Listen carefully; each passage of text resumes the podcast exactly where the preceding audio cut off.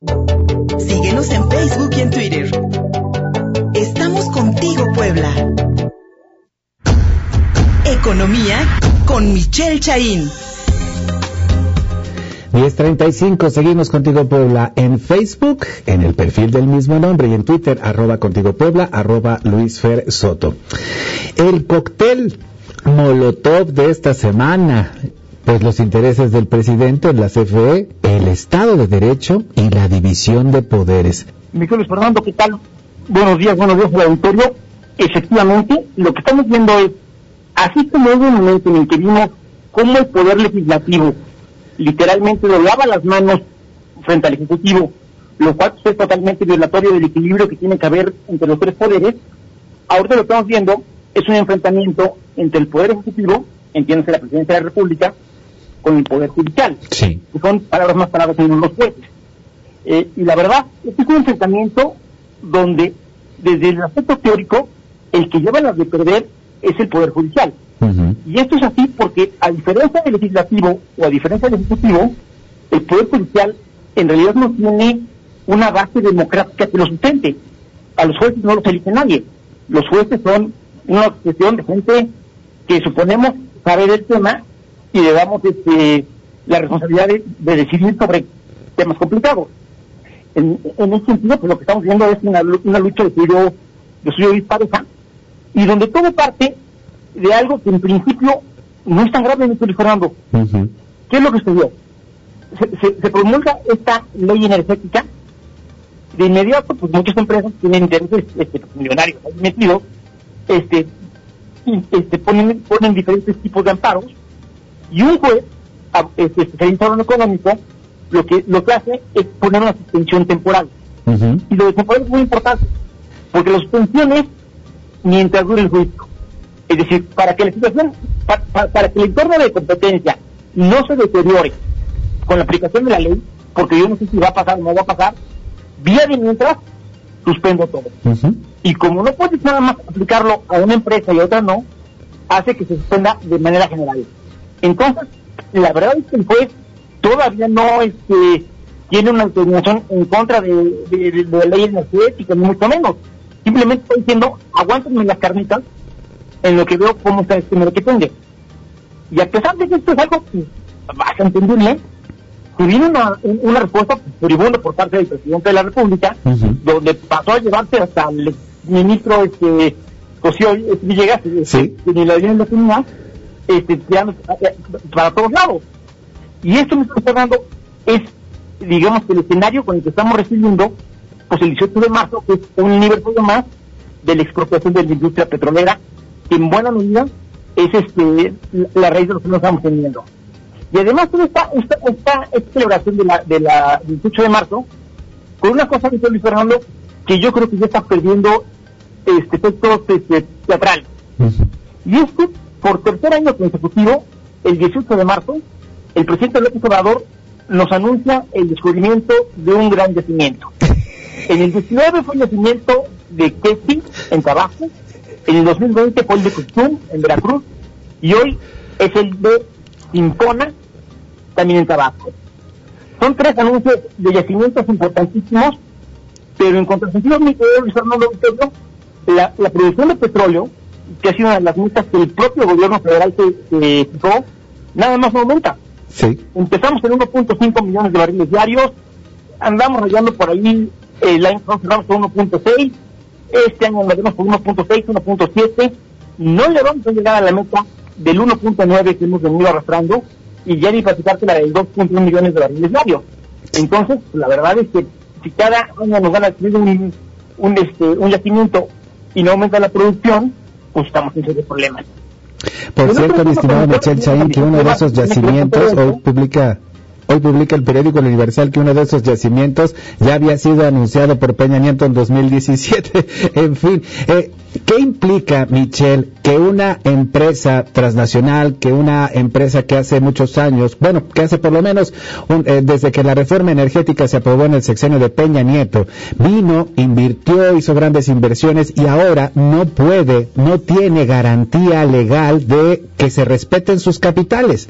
Es decir, un presidente que le manda al, al Consejo de la Judicatura que revise a un juez que le otorgó a un amparo a un particular. Es decir, este particular que puede ser Iberdrola, que puede ser tú o que puedo ser yo, no tenemos garantía de poder defender nuestros derechos si estos pues no van de acuerdo a la política presidencial, aunque eh, en las leyes, pues tu derecho mercantil, tu derecho privado, pues está, está asegurado. Ese mensaje que se manda a los capitales extranjeros, Michelle, ¿qué peso tiene? A ver, es, brutal.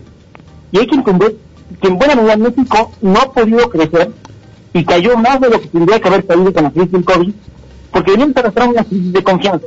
Sí. Es decir, este entorno institucional que antes los inversionistas veían con muy buenos ojos y que permitió seguir inversiones productivas todo el tiempo, año tras año, y generar más fuentes de empleo, realmente a partir de final de 2018, que es cuando se da la decisión y la encuesta Zapatito para revertir el aeropuerto en Texcoco, los, los inversionistas empezaron a ver con desconfianza, ¿no? Porque dijeron, oye, este nuevo gobierno toma decisiones muy raras y toma decisiones muy discrecionales. Y a lo largo de estos años que llevamos este, ya de, de, de, de, de la verdad es que se ha forzado esta percepción de que somos un país que se maneja arbitrariamente y donde no se respetan las reglas del juego. Claro. Y ahora estamos llegando al absurdo de que estamos rompiendo un principio fundamental que me parece de cualquier país civilizado, que es aún más malandrín de los malandrines, tiene derecho a una legítima defensa. y lo que hace el presidente López Obrador es pedirle al gremio, pedirle entre comillas, pedirle al gremio de los abogados que no defiendan a empresas que vinieron de buena ley a invertir en México con un marco legal que era vigente, donde no hay nada legal y que confiaron en nosotros para venir a generar empleos que desde luego son los requerimos. Pues en este sentido, la señal es, malísima. Y además, con todo respeto, pues señala, señala un, un, claro malentendimiento de la ley por parte del presidente. Porque el presidente se queja de que se está defendiendo particulares. Sí. Por favor, México es el único país del mundo que tiene la figura del amparo. Y el amparo se crea precisamente para defender a los particulares de la arbitrariedad de las decisiones del Estado. Exacto. Entonces, este, pues es literalmente, o sea, Burgoa ha de estar revolviéndose en su, en su tumba oyendo que un presidente de la República diga una barrabasada de este tamaño. Claro. Ahora, aquí lo importante es, este, al, al romper este respeto por las reglas del juego, pues no es una institución nada más cosmética, porque aquí se aplica aquello de que, este, bueno, si no hacemos algo, lo debes de cortar. Hoy estamos viendo cómo las reglas del juego no se le respetan a los inversionistas nacionales como extranjeros que estaban generando energía eléctrica, perdón. Este, pero si dejamos esto pase así, porque, así, y dejamos que se empiece a, violentar y a no respetar el Estado de Derecho, nadie garantiza que el día siguiente nos van a respetar a nosotros las leyes en cosas fundamentales para nosotros. Digo, estoy seguro que a nadie le gustaría llegar y de repente descubrir que en la sala de su casa hay una fábrica o una tienda o una familia viviendo que ni conoce. Pues sí, porque lo que nos defiende para que no se vea esto es que hay un marco legal que protege nuestra propiedad privada o eh, nuestros ingresos o el dinero que tenemos en el banco. Es decir, es una especie de dominio que cayéndose, nadie sabe a ciencia cierta dónde va a caer la última de las repercusiones. Michelle Chaín, nos, nos podríamos extender muchísimo, pero para finalizar, amigo, regresamos una vez más a las energías limpias. Y esta semana ya no se habló de reforma eléctrica, ya no se habló de la ley de la industria eléctrica, sino que se le puso el mote de ley combustóleo y la necesidad que tiene el gobierno por quemar combustóleo de procesos de refinación de gasolina mal hechos.